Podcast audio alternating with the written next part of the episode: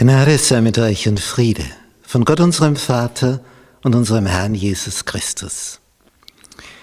Wir studieren das Thema Erziehung, Bildung. Lektion 7. Anbetung in der Erziehung. Unser Merkvers aus dem ersten Chronikbuch, Kapitel 16 und dort Vers 29.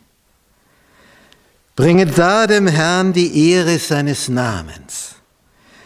Bringet Geschenke und kommt vor ihn und betet den Herrn an in heiligem Schmuck.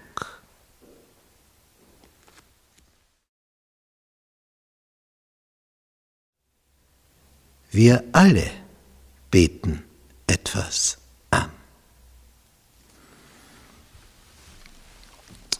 Wir gehen zurück in die Zeit, so 2500 Jahre, des babylonischen Königs Nebukadnezar. Er hatte in seiner Genialität es geschafft, die Völker ringsum zu unterwerfen, auch die Juden, und hat die Oberschicht abtransportiert nach Babylon. Junge Leute aus edlem Geschlecht, Adelige, intelligente junge Leute hat er auf die babylonische Universität geschickt und die bekamen eine Spitzenausbildung, um hohe Verwaltungsbeamte in seinem Reich zu werden. Und dann hat er diesen Traum von der Statue. Kopf Gold, Silber die Brust, Bronze die Lenden, Eisen die Beine und unten die Füße. Eisen und Ton. Und dann kommt der Stein, zerschmettert das Ganze. Der war aber das goldene Haupt. Und dann entsteht diese Idee, hm, Gold ist also Babylon und wird abgelöst von Silber, Persien und dann von Griechenland und von Rom. Babylon hat nicht Bestand.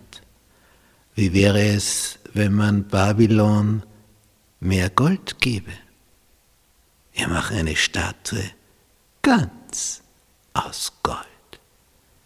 Babylon für immer. Geht einfach nicht unter. Dem Traum zu Trotz, dieser Vision von Gott zum Trotz, machen wir die Statue ganz aus Gold. Nicht Gold, Silber, Bronze, Eisen, Eisen und Ton. Wir trotzen Gott. Ja, dann kommt die große Einweihungsfeier. Und dann passiert das, was wir hier auf diesem Gemälde von Maximilian Jantscher sehen. Dann passiert das. Die tausend Mächtigen seines Reiches müssen zum Klang der Musiker sich alle flach auf den Boden werfen. Und dann bleiben drei stehen. Die drei Freunde von Daniel. Als ob sie das nicht berühren würde.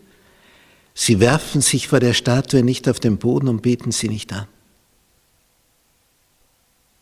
Der König lässt sie zu sich rufen. Sie bekommen eine zweite Chance. Eine zweite Chance. Dabei hat es geheißen, wer dich nicht niederwirft, kommt in den Feuerofen. Und jetzt gibt es eine zweite Chance. Großzügig. Und was sagen die drei? Die Musiker können sich die zweite Strophe sparen. Wir brauchen keine zweite Chance und keine dritte. Wir knien uns nie nieder. Nie. Denn wir knien nur vor Gott und nicht vor einer Statue. Das Gesicht von Nebukadnezar kann man sich vorstellen. Und Ihr werdet euch wundern. Siebenmal heißer lässt er den Ofen einheizen. Die besten Kriegsleute, die Elitesoldaten, werfen sie hinein, fesseln sie noch vorher. Und die Soldaten außen beim Hineinwerfen sterben vor lauter Hitze. Und die drei sind drin. Und der Herrscher sieht auf einmal vier. im Feuer auf. Sehen wir das? Vier sind im Feuer auf. Und das macht Nebukadnezar nachdenklich. Und dann kommen sie raus und nicht einmal Brandgeruch ist an ihnen zu merken. Unser Gott vermag alles. Sagt es euren Kindern. Psalm 78. Eine Unterweisung Asafs, das war der Chorleiter zur Zeit Davids. Höre mein Volk meine Unterweisung, neiget eure Ohren zu der Rede meines Mundes. Ich will meinen Mund auftun zu einem Spruch und Geschichten verkünden aus alter Zeit. Was wir gehört haben und wissen und unsere Väter uns erzählt haben, das wollen wir nicht verschweigen ihren Kindern. Wir verkündigen dem kommenden Geschlecht den Ruhm des Herrn und seine Macht und seine Wunder, die er getan hat. Wenn du Erfahrungen mit Gott machst und du voll davon bist, voll der Freude, andere, vielleicht deine Kinder, die waren vielleicht noch nicht einmal auf der Welt oder waren noch ganz klein, ja, was wissen die davon? Sie sollen es von dir erfahren, so wie ein Jakob seine Erfahrungen mit dem Traum der Leiter seinen Söhnen kundgetan hat. Bei Josef fiel es auf fruchtbaren Boden. Und hier, Asaf erzählt die Geschichte Israels, wie Gott sie durchgetragen hat, wie er sie aus Ägypten geholt hat und, und, und, und, und. Durchs Rote Meer und all die Wunder. Es sollen die Kinder das wissen, was die Väter mit Gott erlebt haben. Es ist wichtig, dieses Wissen zu haben. Wie sagt er? Ich will Geschichten verkünden aus alter Zeit. Geschichten verkünden aus alter Zeit. Das ist es. Das ist es.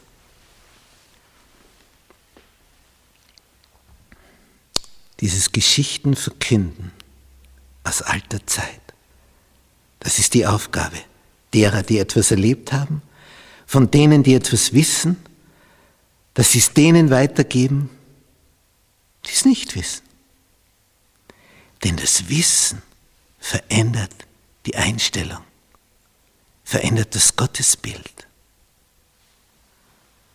Und dann erzählt er, er richtete ein Zeugnis auf in Jakob, gab ein Gesetz in Israel und gebot unseren Vätern, es ihre Kinder zu lehren. Die Kinder sollen es hören. Damit es die Nachkommen lernten, die Kinder, die noch geboren würden, die sollten aufstehen und es auch ihren Kindern verkündigen. An Kind und Kindeskind. Dass sie setzten auf Gott ihre Hoffnung und nicht vergessen die Taten Gottes, sondern seine Gebote hielten. Darum geht's.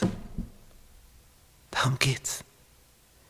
Sie sollen das hören, wie groß Gott ist, wie der gewirkt hat, was die schon für Erfahrungen gemacht haben, auf dass sie es nie vergessen. Was sagte Ellen White bei der letzten Generalkonferenz, bei der sie zugegen war? Wir haben für die Zukunft nichts zu befürchten, außer wir vergessen. Außer, das ist die einzige Gefahrenquelle. Außer wir vergessen die Geschichte. Außer wir vergessen, wie Gott uns in der Vergangenheit geführt hat, wie er diese Bewegung, diese Adventbewegung ins Leben gerufen hat. Wir müssen die Adventgeschichte immer wieder erzählen, wie das gekommen ist. Das ist die einzige Gefahr, wenn wir das vergessen die evangelische Kirche, wenn sie vergessen hat, warum die Reformation geschehen ist. Wenn sie das vergisst, ja dann, dann lässt sie sich zurückholen in die römische Kirche, in die Arme von Babylon. Wenn wir vergessen, wehe, wenn wir vergessen, dann sind wir ein leichtes Opfer für unseren Feind. Im Geist und in der Wahrheit. Jesus reist von Galiläa nach Jerusalem, von Jerusalem nach Galiläa und dazwischen liegt Samaria, dieses Mischvolk mit Assyrern, Vermischung der Religion, eigentlich die mieseste Truppe in ganz Palästina, in den Augen der Juden. In Jerusalem, Judäa, ja, da, da ist noch was. In Galiläa ein bisschen. Aber in der Mitte, in Samaria, ist es das Letzte. Heute hat Samariter einen guten Klang. Damals hatte Samariter einen schlechten Klang. Dafür hatte früher Pharisäer einen guten Klang und hat heute einen schlechten. Das hat sich genau umgedreht. Und als Jesus zu diesem Brunnen kommt, dort in Sicher, wo schon Jakob von diesem Wasser getrunken hat und Jakob diesen Brunnen gegraben hat, setzt er sich nieder, die Jünger gehen in den Ort, wollen Essen kaufen, dann kommt die Frau. Diese Frau, die die Menge meidet, sie will nicht in der Früh zum Wasser gehen und nicht am Abend, sie geht zum Mittag. Denn die anderen Frauen mögen sie gar nicht. Denn sie ist eine, die sich Männer angelt, nach Belieben. Entsprechend attraktiv wird sie ausgesehen haben. Und die kommt da zum Brunnen. Da sitzt ein Mann, ein Jude noch dazu, erkennt sie an der Kleidung. Und sie möchte schöpfen und möglichst schnell wieder weg. Es ist ja unangenehm, dass der da sitzt. Und kaum beginnt sie zu schöpfen, sagt er, gib mir zu trinken. Sie wirbelt herum. Was?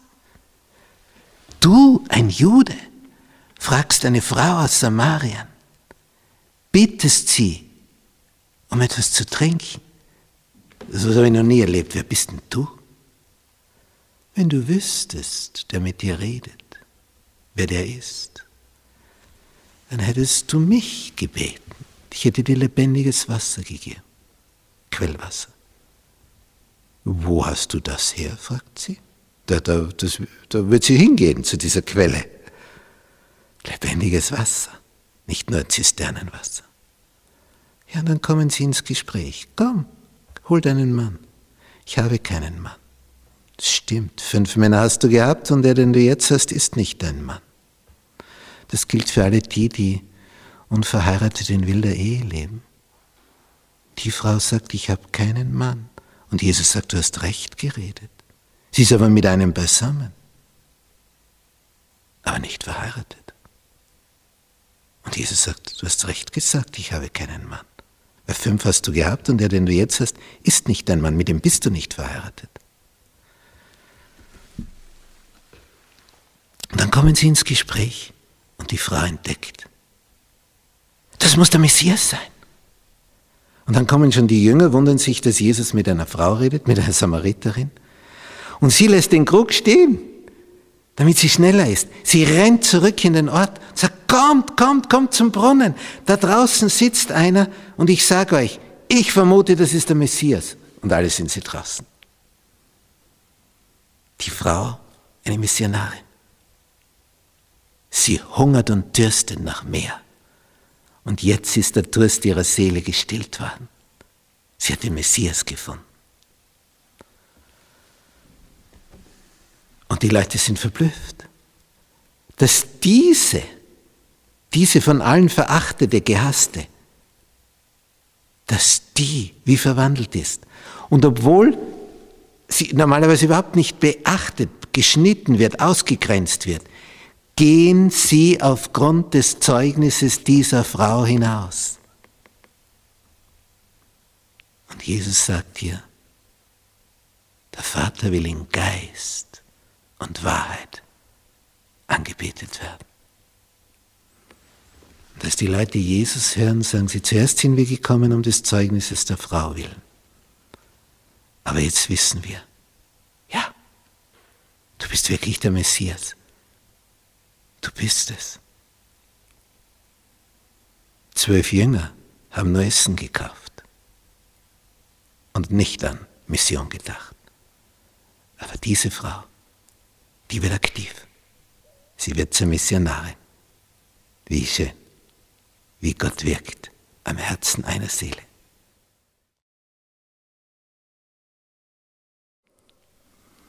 Die Schönheit des Heiligseins. Im ersten Chronikbuch, Kapitel 16, ist berichtet, wie David die Bundeslade nach Jerusalem geholt hat, schon im Kapitel vorher, und dann sein Danklied. Das ist hier niedergeschrieben. Dass jetzt diese Bundeslade, dieses Zelt der Zusammenkunft in Jerusalem ist. Es heißt, zu der Zeit, ich lese hier in 1. Chronik 16, ab Vers 7, zu der Zeit ließ David zum ersten Mal dem Herrn danken durch Asaf und seine Brüder. Das ist also diese Familie Musiker bis in die letzte Faser ihres Leibes.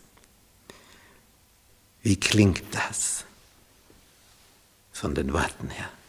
Danke dem Herrn, ruft seinen Namen an, tut kund unter den Völkern sein Tun, singet und spielet ihm, redet von allen seinen Wundern, rühmet seinen heiligen Namen, es freue sich das Herz derer, die den Herrn suchen. Fraget nach dem Herrn und nach seiner Macht. Suchet sein Angesicht alle Zeit. Gedenket seiner Wunder, die er getan hat, seiner Zeichen und der Urteile seines Mundes. Was fällt da auf? Ein Aufruf nach dem anderen. Mach dies, mach das, mach jenes und immer geht es um das Gleiche. Preis ihn, lobe ihn, verkünde, was der gemacht hat. Oh Gott, wie ist der groß? Sag's allen. Also da springt die Freude aus allen Knopflöchern. Jetzt vergleichen wir dies mit unserer Zeit. Wo? An welche Schule? Bei welchem Fest? Bei welcher Zusammenkunft? In welchen Kirchen? Hörst du sowas? Erlebst du sowas? Dass es Musik gibt, Gesang gibt, zur Ehre des Höchsten. Es ist, es ist gewaltig. Gedenket ewig seines Bundes, des Wortes, das er verheißen hat für tausend Geschlechter. Also, also wenn man das so liest, merkt man, David weiß nicht mehr ein und aus vor lauter Freude. Er braucht ein Ventil, er, er muss was niederschreiben. Das, das, das, das ist einfach, das muss raus. Die Freude ist riesig. Die Bundeslade in der Hauptstadt, in Davids Stadt, das war ja sein Traum schon gewesen, schon drei Monate vorher. Aber dann hat dieser Usa zugegriffen, als der Wagen zu kippen drohte und die Bundeslade drohte runterzufallen, greift er zu und ist tot. Dann hat David nicht gewagt, sie weiter zu transportieren. Dann lesen sie genauer nach. Und was stellen sie dann fest? Was merken sie? Ach so, die soll nicht auf einem Wagen transportiert werden, sondern auf Stangen getragen. Nicht auf einem Wagen. Ja, dann machen sie es so. Und jetzt ist die Freude von David so groß dass das jetzt gut gegangen ist und keiner mehr dabei gestorben ist. Denn der Priester hätte es wissen müssen, wie man die Lade trägt. Unwissenheit schützt vor Strafe nicht.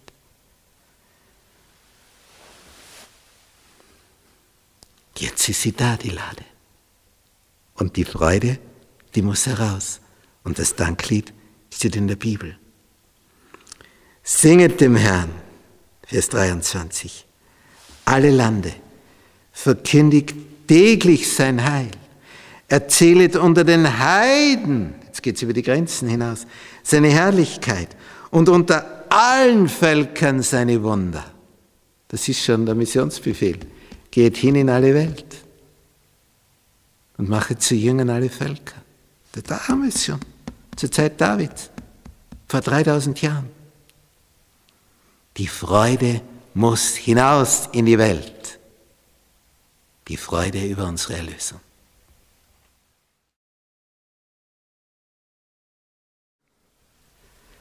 Götzendienst in der Erziehung.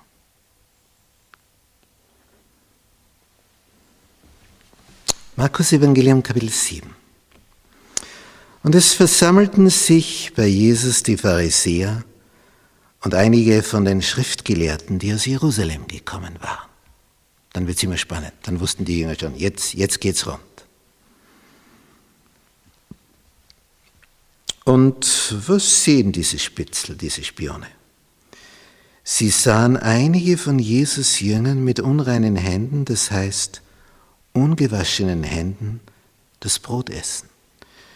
Denn die Pharisäer und alle Juden essen nicht, wenn sie nicht die Hände mit einer Handvoll Wasser gewaschen haben und halten so die Satzungen der Ältesten. Und wenn sie vom Markt kommen, essen sie nicht, wenn sie sich nicht gewaschen haben.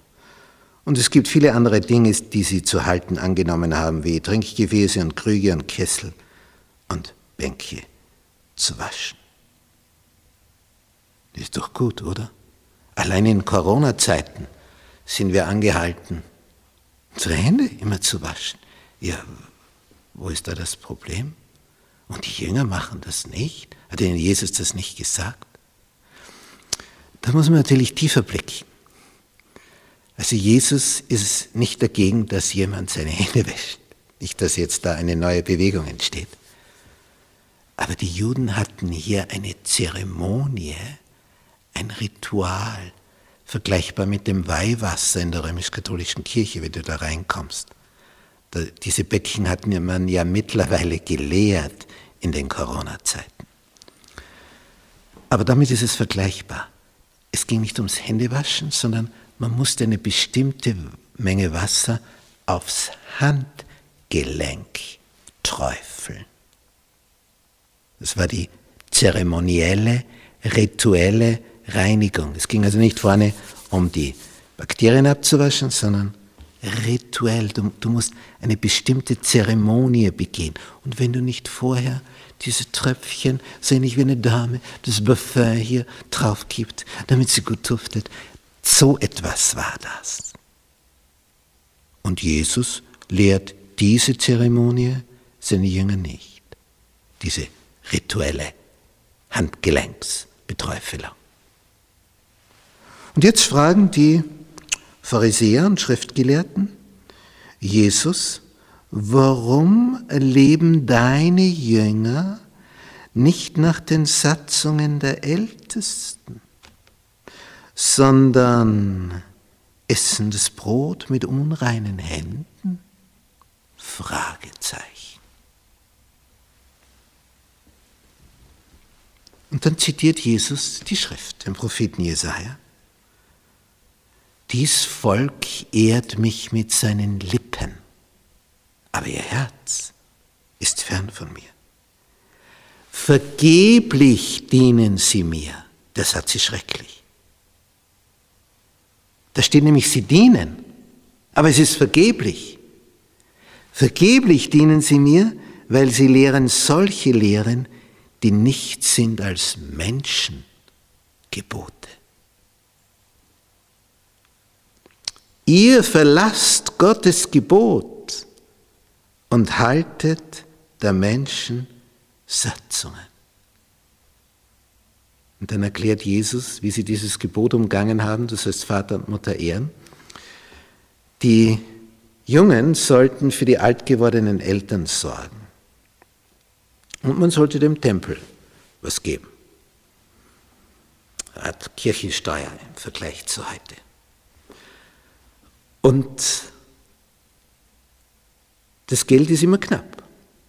Wenn du jetzt nicht für beides genug Geld hast, also Eltern versorgen und Kirchensteuer, dann hat die Kirche zu dieser Zeit folgende Regelung getroffen. Wenn du das, was du den Eltern geben solltest, der Kirche gibst, also du hast nicht genug, also gibst das nur der Kirche, aber in Gottes Augen ist es so, wie wenn du es den Eltern gegeben hättest. Sie kommen dadurch zu ihrem Geld und die Eltern, die können verhungern. Hauptsache sie haben es, der Tempel. Und da sagt Jesus, wie fein hebt ihr Gottes Gebot auf, nämlich du sollst Vater und Mutter ehren, damit ihr eure Satzungen aufrichtet. Gottes Gebot zählt weniger, damit sie zu ihrem Geld kommen. Jesus findet genau die Wunde.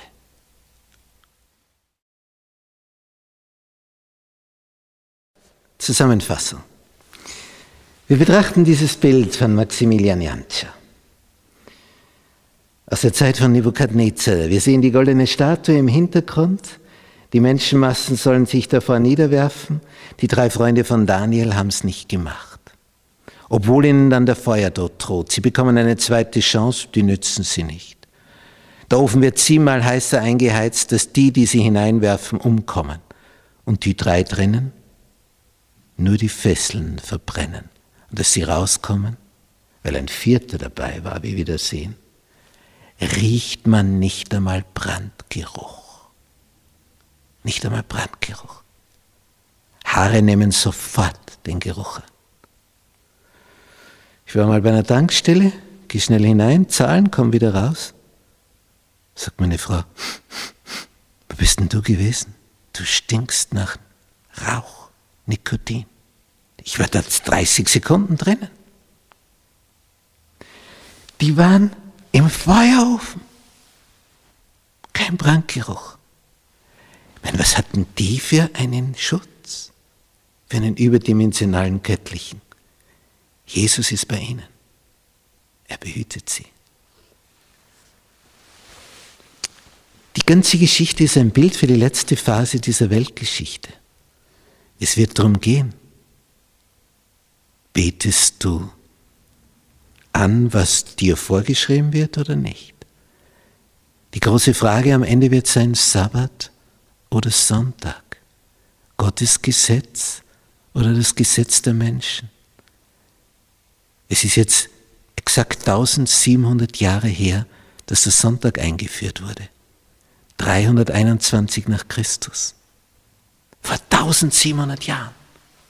So lange ist jetzt schon der falsche Sabbat, dass gar keiner mehr das weiß. Dass das ja ein falscher Sabbat ist, der Sonnentag, der Sonntag.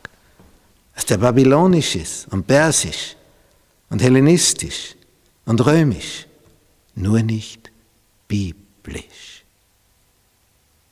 Jesus und seine Jünger feierten den Sabbat.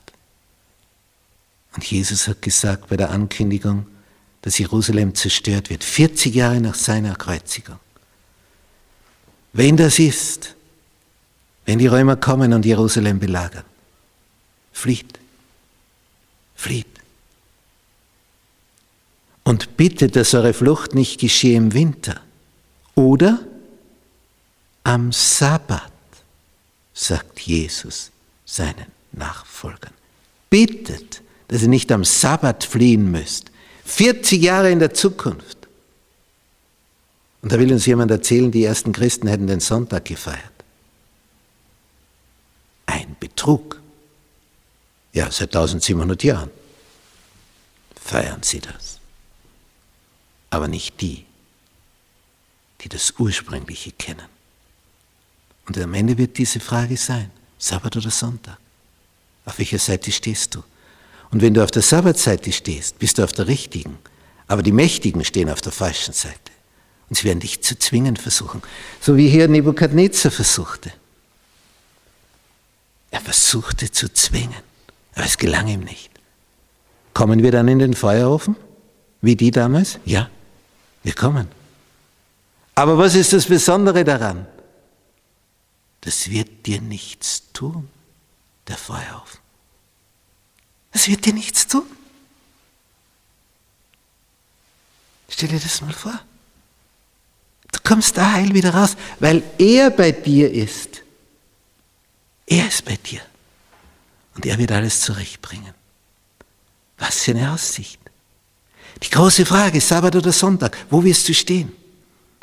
Wenn du den Sabbat feierst, alle werden auf dich gehen. Aber der Höchste ist an deiner Seite. Und wenn alle gegen dich sind, er ist bei dir. Dein Schöpfer, der gesagt hat, gedenke des Sabbattages, dass du ihn heiligest. Das macht mir Mut. Wir kommen in den Feuerofen, aber wir kommen heil daraus. Das ist unsere Zukunft. Das ist unsere Hoffnung. Auf der Seite des Herrn, ihn zu ehren und sich nicht in die Knie zwingen zu lassen. Wir wollen ihm treu sein, auf immer und ewig.